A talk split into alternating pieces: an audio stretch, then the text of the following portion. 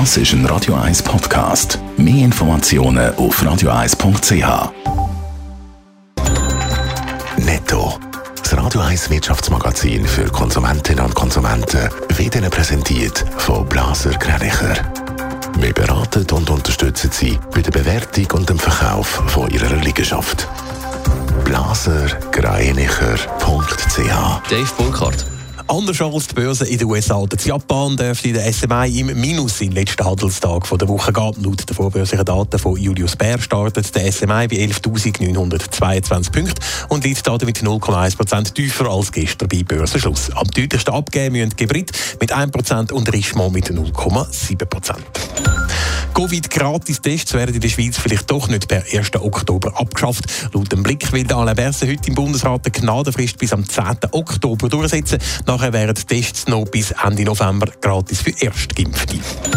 Der Kurznachrichtendienst Twitter führt eine sogenannte Trinkgeldfunktion ein. Mit der können Nutzer die Betreiber von ihren Lieblingsprofil finanziell unterstützen. Das entsprechende Banknotensymbol wird Twitter zuerst auf dem iPhone einführen. Die Überweisungen macht Twitter nicht selber. Nutzer werden zu den Zahlungsdienstleistern weitergeleitet. Wenn man nach der Rückkehr aus dem Ausland oder man einen Kontakt mit einem Corona-Infizierten in Quarantäne muss, wird einem in der Schweiz der Lohn weiter gezahlt. In Deutschland hingegen wird das demnächst anders, Steve Burkhardt. Ja, in Deutschland haben sich Gesundheitsminister von Bund und Ländern darauf geeinigt, dass Ungeimpfte, die in Quarantäne müssen, ab dem November keine staatlichen Ersatzleistungen mehr überkommen. Heißt konkret, wenn der Arbeitgeber den Lohn während der Quarantänezeit nicht freiwillig weiterzahlt, hätten die Arbeitnehmer in dieser Zeit eben keinen Lohn mehr. Das macht keinen Sinn, dass andere dafür müssen zahlen, wenn sich jemand nicht will impfen lassen, hat der deutsche Gesundheitsminister Jens Spahn argumentiert. Also Deutschland zieht die Schrauben bei der Quarantäne an. Wäre das auch eine Option für die Schweiz?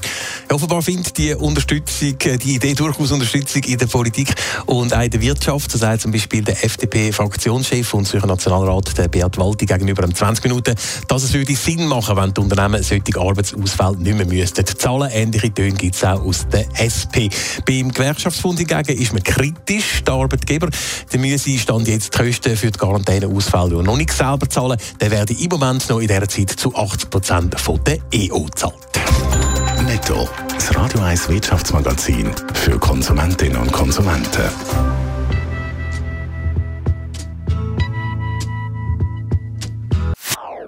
Das ist ein Radio 1 Podcast. Mehr Informationen auf radio1.ch.